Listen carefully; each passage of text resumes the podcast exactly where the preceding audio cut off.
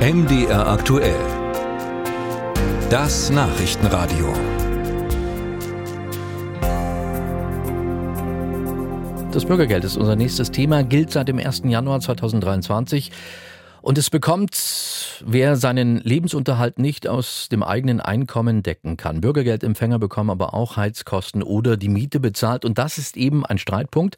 Kritiker sehen darin nämlich die Einladung, Arbeitsangebote abzulehnen oder gar zu verweigern. Nun hat Bundesarbeitsminister und Sozialminister Hubertus Heil von der SPD einen Vorschlag auf den Tisch gelegt, wie Menschen sanktioniert werden könnten, die Bürgergeld beziehen, aber ständig Arbeitsangebote ablehnen.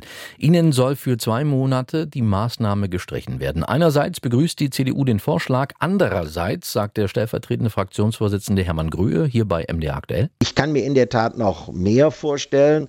Entscheidend ist ja bei einer Ablehnung einer Arbeit, wenn dann die Leistung gar nicht mehr erfolgt, dass der äh, Leistungsempfänger es jederzeit in der Hand hat, durch Aufnahme dieser angebotenen Arbeit die Sanktionierung zu beenden. Insofern muss man prüfen, ob es wirklich Sinn macht, das auf äh, zwei Monate zu befristen. Ich halte das nicht für zwingend.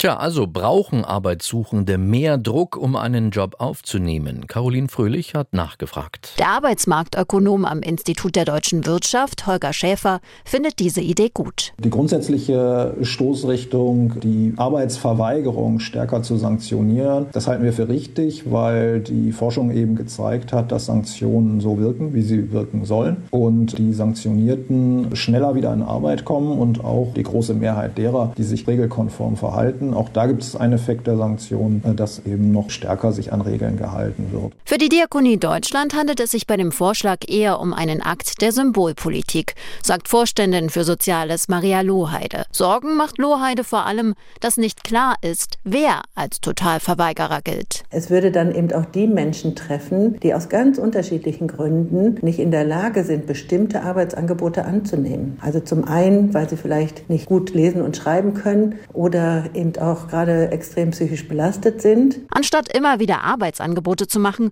sollten Jobcenter daher genau schauen, warum eine Arbeitsverweigerung stattfindet und den betroffenen Menschen Unterstützung anbieten. Arbeitsmarktökonom Holger Schäfer erklärt dagegen, dass Sanktionen nicht diejenigen treffen, die einen gewichtigen Grund für das Ablehnen einer Arbeit hätten. Auch erwartet er durch Heils Vorschlag keine große Verschärfung für Bürgergeldempfänger. Ich könnte mir da vorstellen, dass da durchaus auch noch mehr möglich ist, weil die Hürden, die bestehen, um eine Sanktion überhaupt auszusprechen seitens der Jobcenter-Mitarbeiter, die sind nach wie vor relativ hoch. Daran würde sich auch mit Herrn Heils Vorschlag nichts ändern. Erik Seitz, Arbeitsmarkt- und Sozialexperte bei der Hans-Böckler-Stiftung, schätzt den Vorschlag so ein. Es wird erstmal ziemlich wenige Leute betreffen. Also die Frau Nahles schätzt da einige tausend Menschen. Seitz verweist auf die aktuellen Zahlen der Bundesagentur für Arbeit. Von 3,9 Millionen Menschen, die Bürgergeld empfangen, sind 1,7 Millionen überhaupt arbeitslos. Nur ein Bruchteil dieser Menschen lehne Arbeitsangebote ab. Die Diskussion ist für Erik Seils eine Neiddebatte.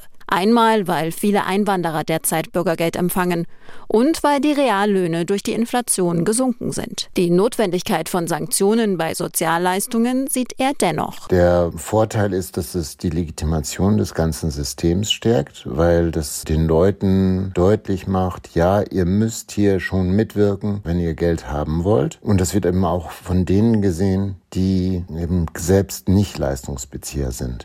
Grundsätzlich sind solche Sanktionen aber auch mit negativen Folgen verbunden.